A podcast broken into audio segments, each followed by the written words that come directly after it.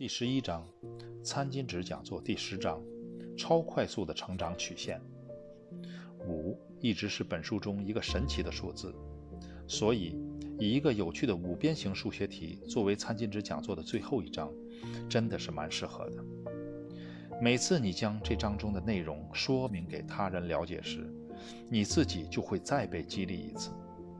只要你采用了本书中所介绍的方法。你就可以从这个五边形中算出你的网络行销组织可以增长的多快。首先画个五边形，然后在中间写上“你”字。我们允许一个月的训练期，然后以两个月为发展期。当然，你可以选择自己希望的时间模式。你开始做这个事业，而且在两个月内。你就推荐了五个真的愿意掌握自己人生的伙伴一起合作，如图示。两个月中的五边形的一边写下两个月五。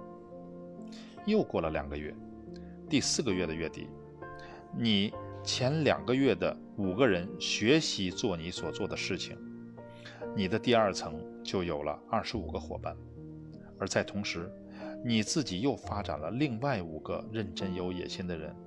你的五边形看起来就如同旁边四个月的图所示。六个月后，你的第三层就有一百二十五人了，而他们是源自于你第一次所推荐的五个人所发展出来的，还有你第二次推荐的五个人所发展出来的第二层的二十五个人，再加上你第三次再推荐的五个人，如右图。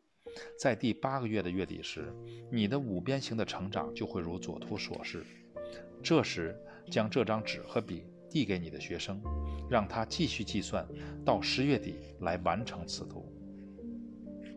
在五边形中，你第一次推荐的五个人的那一边的十个月的地方画一条线，这数字就已经大过三千了。正确的数字是三千一百二十五。右图就是这个五边形现在看起来的样子。再依照前面的方法。在这个五边形上继续延伸到一年。这些幅图要说明的是，在不到一年的时间里，只要继续往下发展，可以创造一个什么样的结果？